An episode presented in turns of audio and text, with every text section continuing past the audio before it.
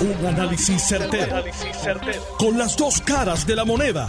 Donde los que saben no tienen miedo a venir. tienen miedo a venir. Esto es el podcast de Análisis 630 con Enrique Quique Cruz. 5 y 6 de la tarde de hoy, miércoles 8 de febrero del 2023. Tú estás escuchando Análisis 630. Yo soy Enrique Quique Cruz y estoy aquí de lunes a viernes de 5 a 7.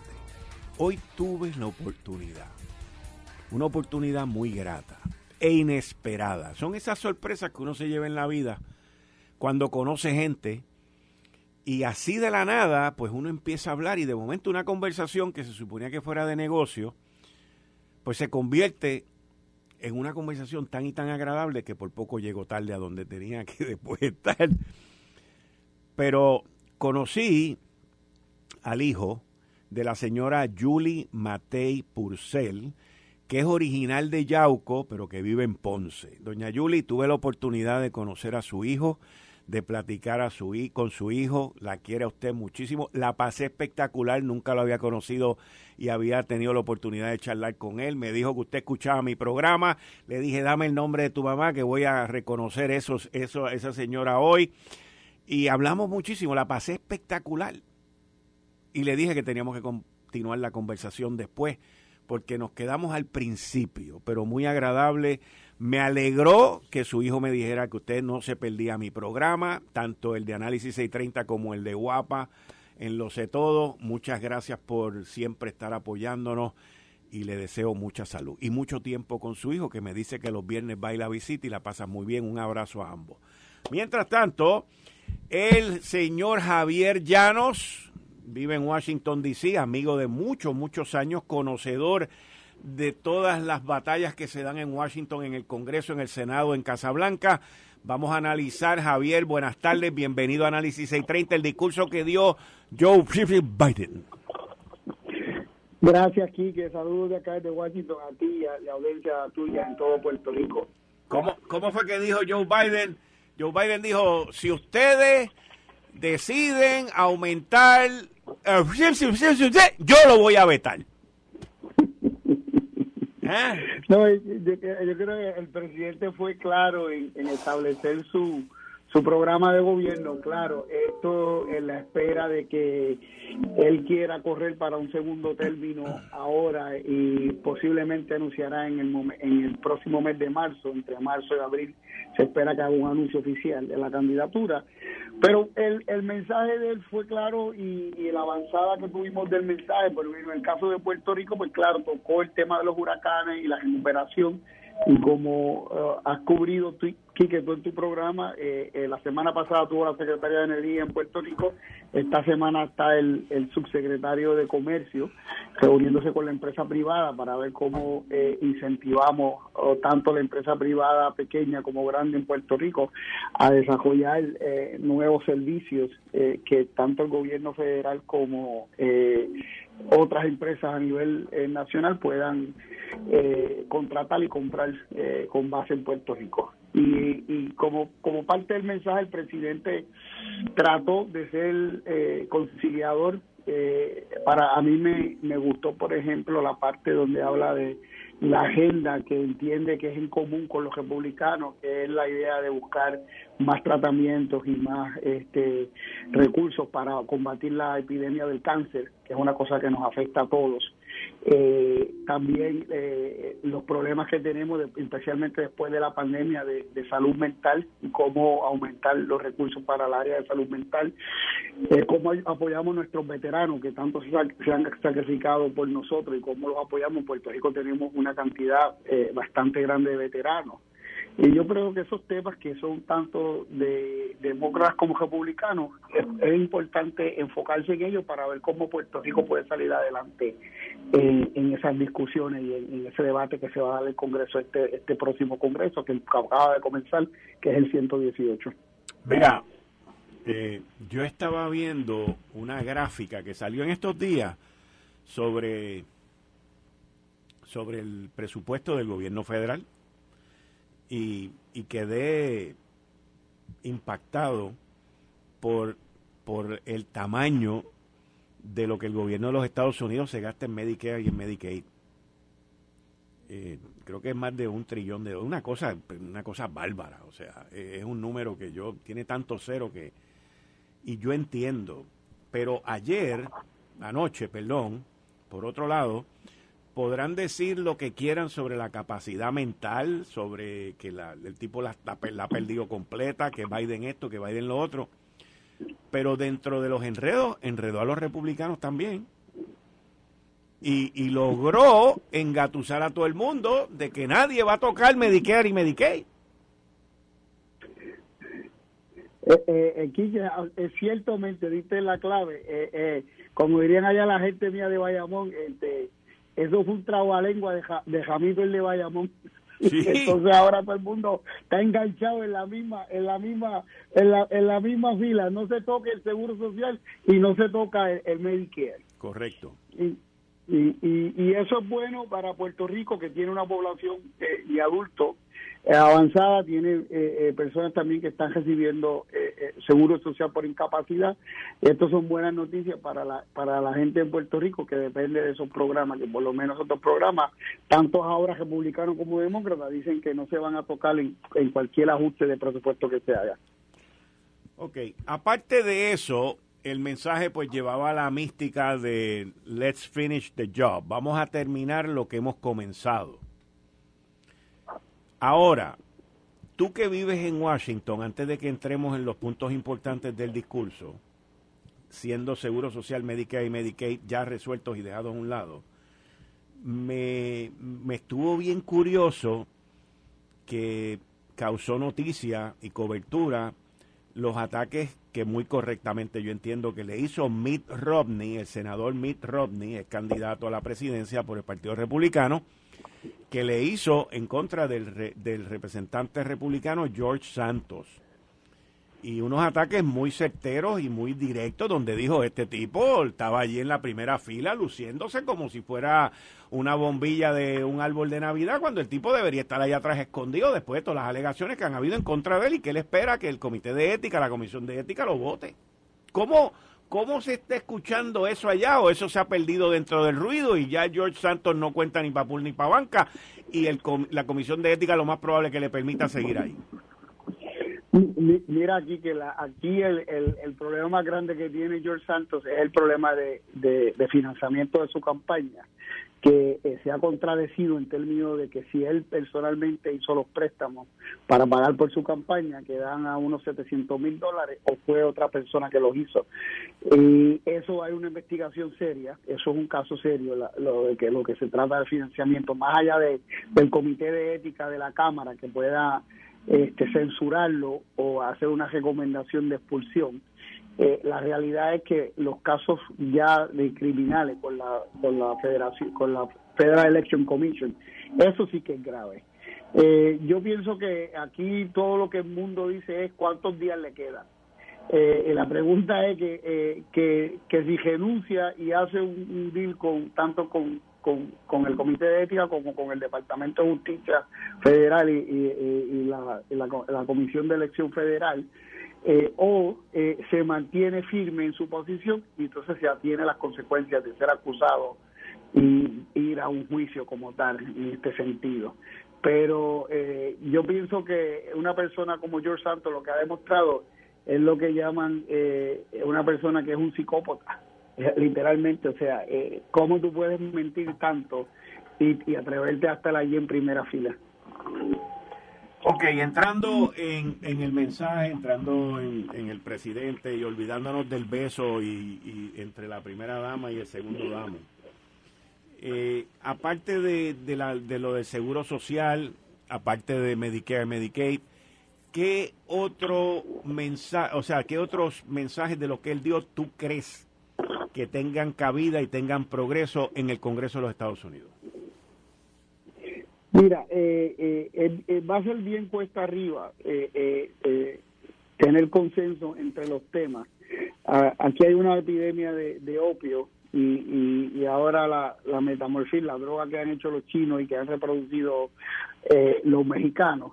Y es un, es un problema serio para la juventud acá, la, la muerte que se están dando eh, a diario eh, están rompiendo todos los récords de los años anteriores. Entonces eso es un, eso es un tema que, aún no, no predico que haya un consenso de cómo atajarlo, pero es un, tema que preocupa a, varios a, varios a, tanto republicanos como a demócratas y que el presidente habló con, ayer en su mensaje. Yo pienso que ayuda a los veteranos sí se va a dar, especialmente ahora que, que tenemos una situación global eh, con, con, los chinos eh, espiando, con los rusos eh, metidos en, en, Ucrania y entonces las regiones un poco irán construyendo nuevas armas. yo pienso que el, hecho de los veteranos, como otro de los veteranos, tiene posibilidades de arrancar para que así te, eh, el pueblo americano piense que es una cosa que que, eh, que hay que atender y que entonces podríamos nosotros estar involucrados, como decías ahora en el presupuesto, la mitad del presupuesto de Estados Unidos, un poquito mitad, es para el para el, Pentágono y para las Fuerzas Armadas. Ven acá, pero ¿cuán serio es esta situación de lo del globo o de los globos que han sobrevolado la nación norteamericana cuando todavía hasta donde yo tengo entendido, todavía en este momento no se ha sacado del mar el, el, que, el que derribaron. O sea, no se sabe lo que es. Eh, eh, eh, independientemente de lo que se de lo que sea y lo que se qué información extrajeron o no extrajeron, recuerda también que tienen los satélites que también observan a través de satélites y recogen data y tienen a TikTok que están son acusados de que están recopilando data en, los usuarios de, TikTok por toda la nación. La realidad es que eh, era una falta de respeto que hayan corrido ese globo, que lo hayan hecho anteriormente y, eh, había que hacer un, una medida de fuerza, de decir, mira, aquí nosotros estamos presentes y no tenemos miedo y vamos a tumbar esto. Eh, yo pienso que es un mensaje político de decirle a la China, eh, eh, sabemos lo que estás haciendo y no y no tenemos miedo a meterte mano. Eh, me recuerda no la, la vez que le, supuestamente por, por error le explotamos la embajada, allá cuando uh, Clinton era presidente, ¿no? Este, eso es realidad. Este, si fue un, un error o no, pero fue una eh, fue como decirle a ellos que nosotros tenemos el poder y la capacidad de, de hacer eh, eso y no tenemos miedo de hacerlo cuando hay voluntad. Ok. Bueno, y aparte de eso, entonces, ¿qué otras partes tú crees que tengan algún tipo de impacto en esto? Aquí que para, para Puerto Rico como tal es importante que, eh, eh, se sabe y, como sabes mañana hay una vista eh, del Senado que el senador Manchin que es el, el, presidente de la Comisión de Energía y Recursos Naturales del Senado donde el gobernador Pierre Luis iba a estar exponiendo sus prioridades como tal y qué es lo que entiende a Puerto Rico. Ahí se va a tocar el, el tema de energía que es un problema que le que le preocupa al pueblo de Puerto Rico, eh, tanto la generación como la la, la, distribución de la energía. Eh, todo eso se va a discutir en mañana yo entiendo que ese hearing se debe utilizar para eh, desarrollar eh, una confianza tanto en el senador Manchin como en los otros senadores de lo que Puerto Rico ha podido hacer con los fondos que se han asignado y lo que piensa hacer, los planes que tiene con los próximos fondos. Eh, yo creo que el gobernador tiene una tarea grande mañana en presentar un caso donde él le pueda convencer a los senadores que que sí, que el dinero que le han asignado lo está utilizando y que lo va a continuar utilizando para desarrollar la economía en Puerto Rico y, crear un, mejor sistema de electricidad. Siguen ofreciendo que si los cargadores, que si los carros eléctricos, que si todo este tipo de cosas, pero los Estados Unidos no tiene ningún tipo de, de infraestructura para llevar a cabo eso. Y entonces la electricidad que se usa para los cargadores y todo eso viene de, de petróleo. Sí, no, es, es, es, un tema que va a tomar unos años, pero recuérdate, que, que eh, los Estados Unidos es eh, independiente energéticamente, nosotros producimos energía suficiente para, para la demanda que tenemos aquí eh, y sí, todavía se compra eh, de otros mercados, pero podemos eh, domésticamente producirla. El, el, desarrollo de las baterías nuevas, de, de, todo esto y la infraestructura, eso se está desarrollando. Yo entiendo que en Puerto Rico pues, se asignaron mil millones ahora en el presupuesto que se asignó ahora en diciembre para poner placas solares para las personas de la tercera edad en Puerto Rico y, y de bajos recursos. Eh, se espera que quizás algunas 50 mil personas se beneficien eh, de ese dinero. Y, yo pienso que la transformación del sistema energético de Puerto Rico es posible porque hay los recursos y hay el interés. Yo pienso que la ciudadanía, tu radio escucha, debe exigir que eso se vaya dando eh, poco a poco y que no se pierda el, el, el delta, el norte en, en cómo implementar esto eh, hay posibilidades, antes era como un sueño, ahora se han convertido en una realidad y tú sabes que hay, yo tengo amigos en Puerto Rico que ya lo han implementado en su casa y dicen que, que, que si hubiesen tenido la tecnología y la capacidad económica de hacerlo, hace 20 años lo hubieran hecho. Bueno, vamos a ver. Eh, ¿Qué otra cosa, Javier? Oye, te tengo que decir, pues antes de que entremos en otras cosas, eh, hoy comienza un nuevo Chief of Staff del presidente de los Estados Unidos, Ron Klein sale y entra el señor Saints. Sí, es, correcto. Ron, Ron es una persona que es de bien, eh, eh, de mucha estima al presidente. de hecho, Ron Clay trabajó en la firma que yo trabajé aquí en Washington por muchos años. Él tuvo antes que yo, Ron es unos años mayor que yo, en el grupo Old Daker, de Bill Old Daker. Y, y, Ron es una persona que sale del gobierno, pero eh, eh, se espera que pronto comience eh, en, la, en, la, campaña de reelección del presidente. no sé si como directamente, como cogiendo la campaña como uno de sus asesores a la reelección. Eh, es una persona bien desarrollada. Este otro señor que está entrando tiene un trabajo y una tarea eh, bien eh, especial. Él es más en el término de administrador y de ejecución. Ahí está Anita Don, entre ellos, otros que van a estar bregando más con la política y con, con cómo trabajar con el Congreso y con las posibles investigaciones yo creo que ahora el trabajo que hacía una persona, pues ahora la van a dividir en tres o cuatro, eso es lo que se, ha discutido y, se espera pues que el presidente tenga la capacidad de, de poder eh, ejecutar por los próximos dos años parte de la agenda que todavía le queda pendiente. Eh, van a ser, son tiempos interesantes eh, Ron conocía Puerto Rico bien, este señor no sé cómo, eh, eh, qué tanto conozca Puerto Rico y qué simpatético sea los hechos de Puerto Rico. Eh, yo pienso que es importante que el liderato político de Puerto Rico pues vaya tocando la puerta y decir estamos aquí y queremos que los asuntos de Puerto Rico se atiendan. Bueno, pues seguimos por ahí. Vamos a ver. Mañana el gobernador Pedro Pierluisi va al Comité de Recursos Naturales en el Senado, eh, donde allí lo espera Joe Manchin, que ya muy de manera no casual y no de casualidad, yo entiendo que de causalidad, pues fue entrevistado por José Delgado y volvió con las peripecias de él en contra de la estadidad. ¿Cómo tú ves eso?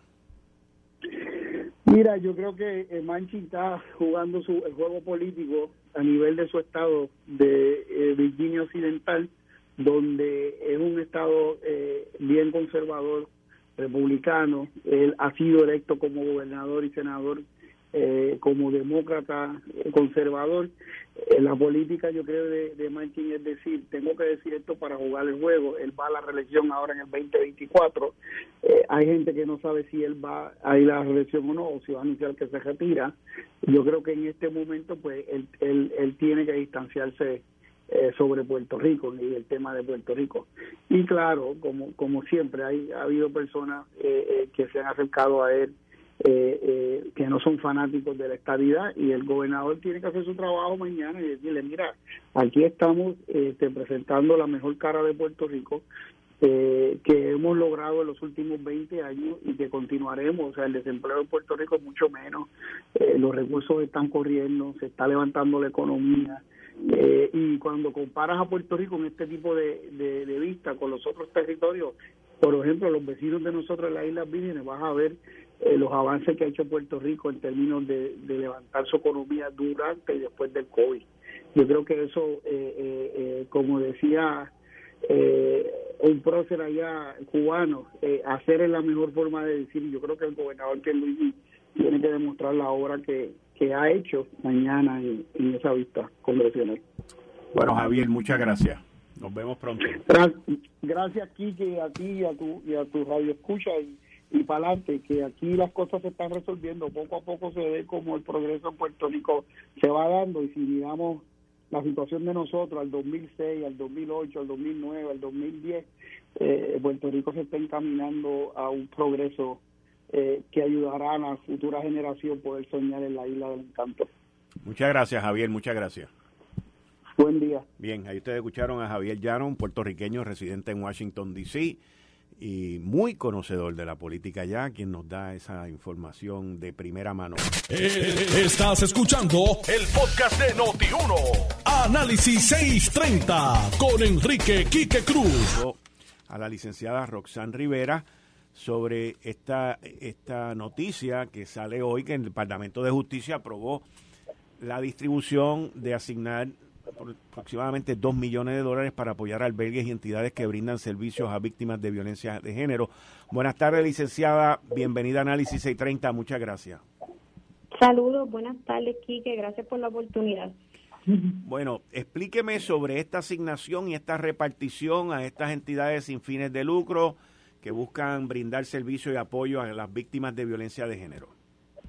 Sí, como muy bien hemos anunciado, ¿verdad? En, el día de hoy, por el segundo año consecutivo, el Departamento de Justicia y junto ¿verdad? al secretario Domingo Emanueli hemos se ha autorizado una distribución millonaria sobre 20 organizaciones sin fines de lucro que se dedican ¿verdad? a brindar estos servicios directos a las víctimas de violencia de género que verdad sabemos que es un, mal social que, que está en, nuestro país y hay una responsabilidad este tanto de, del gobernador y, y, los sectores de estas organizaciones verdad para trabajar y erradicar esta violencia. Así que pues hacemos el anuncio que se ha autorizado y, y así hemos estado y hemos empezado el proceso de distribución de estos fondos para las entidades que ofrecen estos servicios. Dentro dentro de este proceso de asignación Usted, usted, usted en el Departamento de Justicia o la Oficina del Contralor o algún otro organismo gubernamental lleva a cabo unas auditorías de la utilización y el manejo de estos fondos. Sí, sí, esto es un proceso regulado también, ¿verdad? Este por, por las entidades eh, de gobierno, como como muy bien mencionas, el Contralor y, y también el, la Oficina del Gobernador. Es un, es un un trabajo en conjunto, son unos fondos públicos estatales que se han autorizado para este hacer este desembolso y se ha escogido al Departamento de Justicia para la administración ¿verdad? y distribución de los fondos.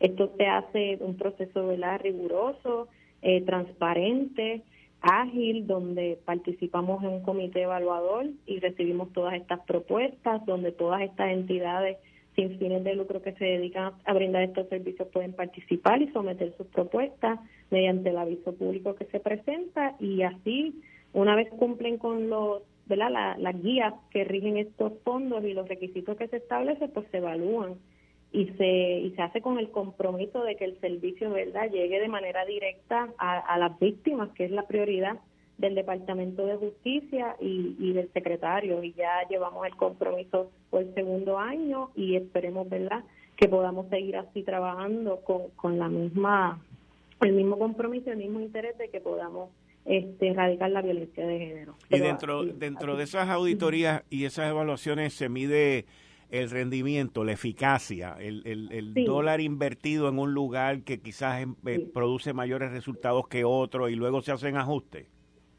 Correcto. Estas entidades, como, como bien expliqué del proceso transparente y ágil, también se requiere de que firmen de un contrato, ¿verdad? Hay una contratación con el departamento que se establecen unos requisitos y unas cláusulas de cumplimiento donde eh, se explica eso que, que, que indicas de la monitoría. Al final de la vigencia de estos fondos se tiene que este, entregar un informe con el detalle del uso de los fondos, ¿verdad? Y, y eso establece este que se pueda requerir evidencia de facturas, pagos, cheques y la forma que se distribuyeron estos fondos y se hicieron los servicios. Porque estas entidades, ¿verdad? Se permite que hagan unas contra las guías permiten la contratación de los puestos, este, toda esta equipos y todo lo que facilite a los albergues, ¿verdad? Para dar continuidad a sus servicios a estas víctimas. Pero es un proceso regulado eh, con la, ¿verdad? las leyes aplicables a los fondos públicos. Bueno, licenciada, muchas gracias, mucho éxito y yo espero que esto pues sea parte de, los esfuerzos que todos queremos que se lleven a cabo para es el compromiso y esa es la prioridad del departamento y continuaremos, ¿verdad? Este trabajando todo el, diariamente para para poder hacer estos fondos y que pueda llegar a las víctimas, que es quien es la prioridad y lo, lo necesitan. Muchas gracias, licenciada. Como no a la orden. Bien, ahí ustedes escucharon a la licenciada Roxanne Rivera sobre esta distribución de asignación millonaria para apoyar albergues y entidades que brindan servicios a víctimas de violencia de género. Miren, hace aproximadamente como una hora y pico atrás, el alcalde de Villalba y presidente de la Asociación de Alcaldes, Luis Javier Hernández, anunció en el en la sede del Partido Popular Democrático en Puerta de Tierra su intención, que ya lo había dicho en las redes durante el fin de semana, su intención de correr para la presidencia del Partido Popular Democrático. Recibí imágenes, recibí videos de la actividad que se estaba llevando allí en Puerta de Tierra y le tengo que decir que se veía buen movimiento, veía buen movimiento. El, el alcalde de Villalba, Luis Javier Hernández, presidente de la Asociación de Alcaldes también, que es la asociación que tiene a 41 municipios del Partido Popular Democrático, pues supuestamente puede también en este proceso unirse a otros más por la candidatura a la gobernación del Partido Popular Democrático. Pero mientras tanto, él está corriendo para la presidencia de ese partido. Esa esa carrera de Luis Javier eh, como presidente de la Asociación de Alcaldes es una carrera bien importante hacia la primaria del Partido Popular hacia la gobernación o el candidato a la gobernación en el 2024. ¿Y por qué? Porque a esa presidencia del partido, que es una elección que se va a llevar a cabo el 7 de mayo de este año, pues hay otras personas también que quieren correr para la gobernación y que quieren correr para la presidencia. La primera que anunció que iba para allá es la alcaldesa de Morovi, que es la señora Carmen Maldonado. Ella dijo que iba para la presidencia del partido y por ende que iba para eh, la presidencia de, del partido perdón, y la candidatura a la gobernación. Jesús Manuel Ortiz, que ha expresado también tengo interés en la presidencia del partido y tengo interés en la presidencia, digo, el ser candidato a la gobernación. Y ahora se une Luis Javier Hernández. Ahí usted tiene tres. El actual presidente del partido, José Luis Dalmao, que estuvo aquí con nosotros vía telefónica el lunes, anunció que no va para la presidencia del partido y que está auscultando una candidatura a la gobernación. Ahora, en estos candidatos para la presidencia del partido el 7 de mayo, pues de los candidatos que hay hoy en día, solamente uno va a ganar. Y no necesariamente ese que gane termine siendo el candidato a la gobernación. Pero muy probablemente, escuche bien esto, muy probablemente los que pierdan no terminen siendo ni candidatos en una primaria para la gobernación por el Partido Popular Democrático. Ese es el riesgo, el riesgo que se toman los tres, Luis Javier, Jesús Manuel Ortiz y Carmen Maldonado. Cualquiera de los tres que gane la presidencia en mayo 7 prácticamente va a sacar de carrera para la gobernación a los otros dos sencillo, pero sencillo, sencillo, sencillo. Porque es muy difícil tú dentro de tu partido no obtener la presidencia y luego obtener la candidatura para la gobernación. Prácticamente imposible. Ahora, ¿qué pasaría? Y esta es la parte que no está definida. ¿Qué pasaría si gana el alcalde de Villalba, Luis Javier Hernández? Y decide no correr para la gobernación. Es joven, puede preferir continuar como alcalde en Villalba y también puede preferir ser lo que se llama kingmaker, que es el que corona al rey. ¿Y cuál es el rey? El que salga como candidato a la gobernación en la primaria que se va a llevar a cabo el año que viene en el Partido Popular. Así que esta persona, el que salga ahora el 7 de mayo, va, a presidir la colectividad por más de un año, hasta que se definan las primarias. Esto usted lo conjuga, lo junta con que José Luis Dalmau dijo, yo no voy para la presidencia del partido, sigo siendo presidente hasta el 7 de mayo, el 7 de mayo entra un nuevo presidente escogido por los delegados y por toda la población popular, y a Dios que reparta suerte. De esa manera, José Luis Dalmau ya tiene su cabeza puesta en otra cosa. Desde, que hizo el anuncio, miren, esto es una cuestión psicológica. No me pregunten por qué, yo la he vivido en mi vida. Pero una vez usted toma una decisión de renunciar en un sitio, de renunciar a algo, aunque la renuncia sea de aquí a 30 días, en este caso es de aquí a 120 y pico de días, yo no sé por qué, porque es una cuestión psicológica. Usted cuando anuncia esa renuncia, usted se quitó. Usted se quitó, usted, yo no sé qué pasa en la cabeza, en el cerebro, que usted ya no está ahí. Usted ya se fue. Aunque físicamente no se vaya, aunque administrativamente no se vaya, usted al momento que lo anuncia, usted ya se fue. Así que José Luis Dalmao, presidente del Senado, y posible candidato a la gobernación, el lunes pasado, cuando anunció que se iba, ya se fue. Ya se fue. Y está con su mente en lo próximo. Estratégicamente, la movida es excelente. ¿Por qué? Porque por más de siete, ocho meses, de aquí a que se vayan a escoger, a presentar las candidaturas para la gobernación, no le tiene que dedicar tiempo al partido, que ha sido muy desagradecido con él, que lo ha castigado, que lo ha criticado, que le han dado como pandereta cuando le pidieron como trombón que se quedara, ¿ve? Y que fuera presidente del partido. Los mismos que le pidieron, que le rogaron, que le dijeron que lo iban a apoyar, son los mismos que lo han traicionado.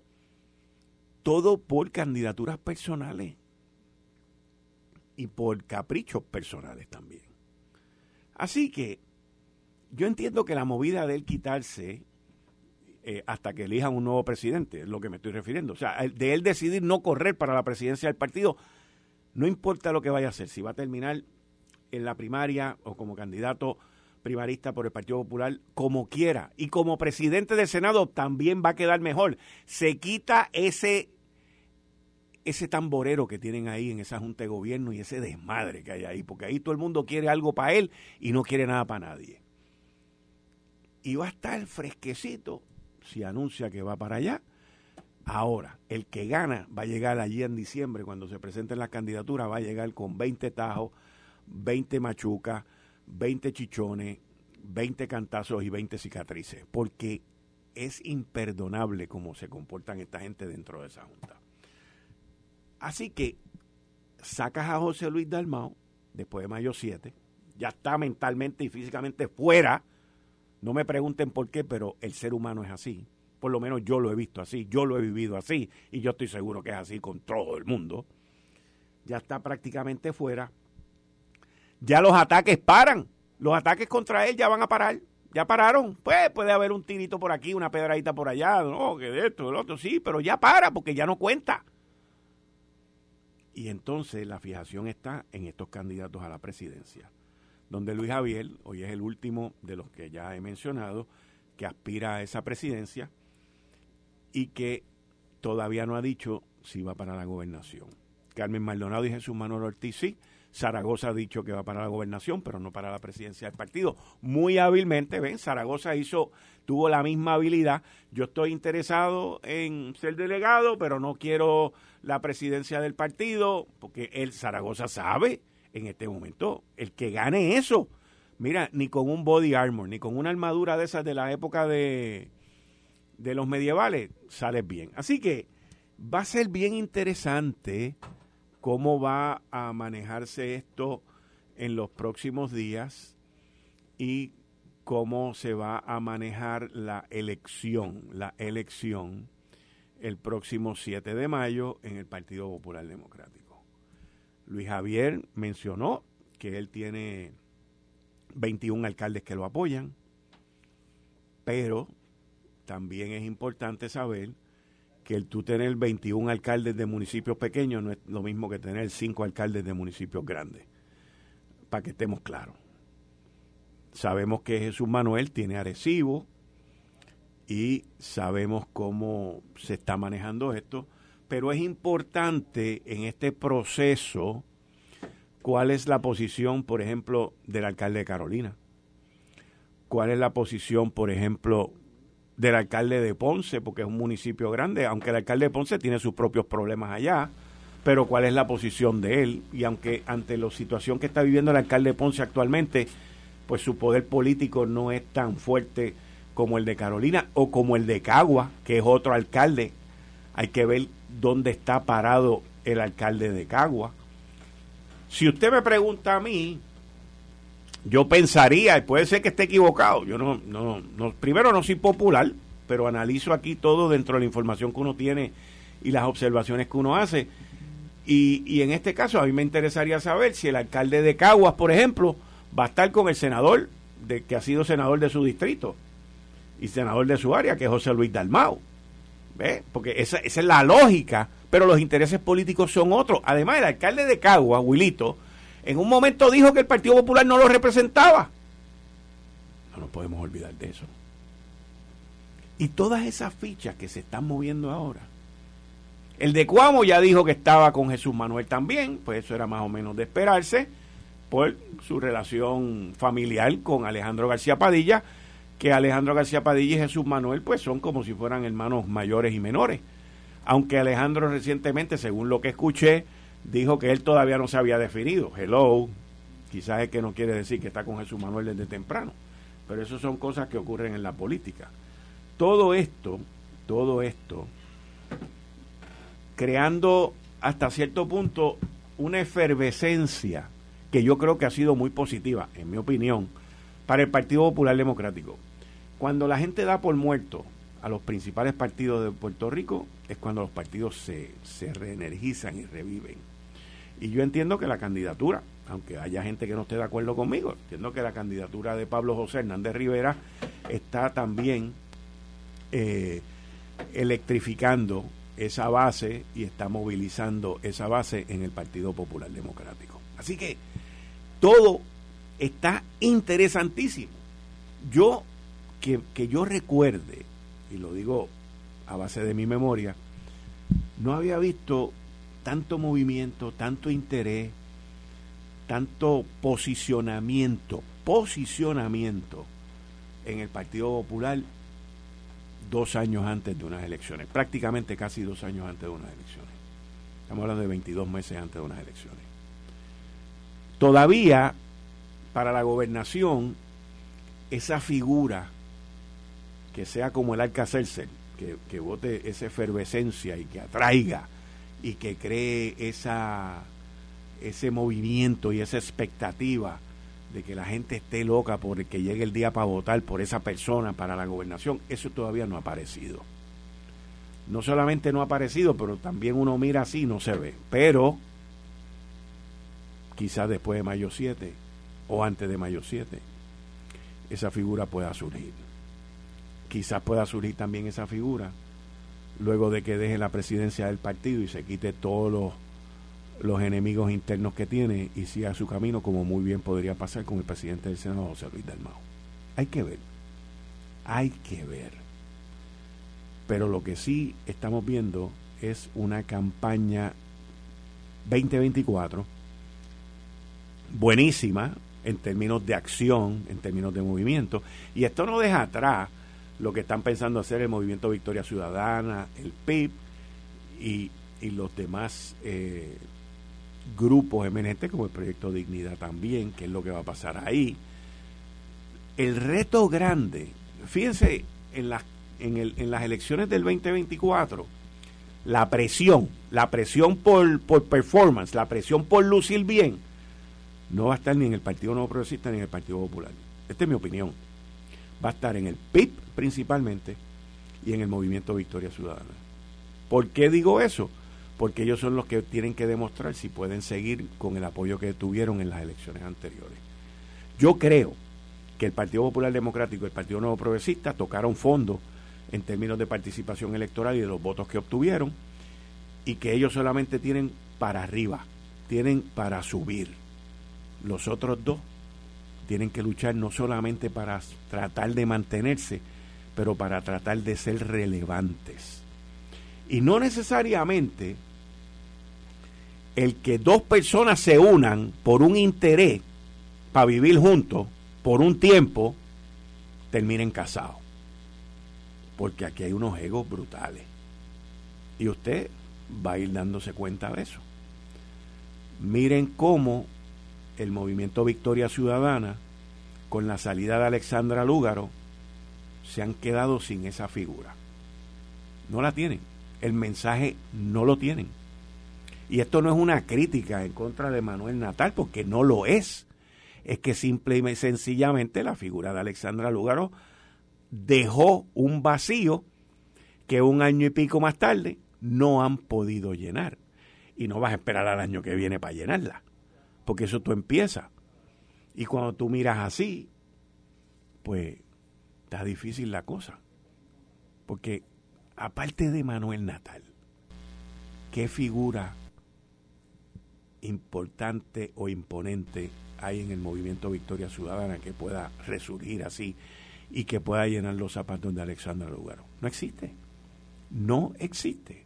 Igual que si mañana Juan Dalmau por alguna razón no puede correr en el Partido Independentista puertorriqueño, qué sé yo, se molestó, Rubén lo regañó, se fue para su casa y no siguió, lo que sea. ¿Quién va a llenar los zapatos de Juan Dalmao? Díganme, eso es pregunta sencilla. ¿Quién va a llenar ese espacio? ¿Quién va a llenar esa cara, esa sonrisa, esa ceja subiéndose hasta el techo? Nadie. No tienen. Y eso es lo mismo que ocurrió en el PNP en una época, lo mismo que ocurrió en el Partido Popular Democrático. Son figuras que, que acaparan y que cuando esa figura no está, hay un vacío brutal. Pero así es la política. Y así ocurre también en las compañías privadas, sin decir en los gobiernos. Esto fue el, podcast de Notiuno. Análisis 630 con Enrique Quique Cruz. Dale play a tu podcast favorito a través de Apple Podcasts, Spotify, Google Podcasts, Stitcher y notiuno.com.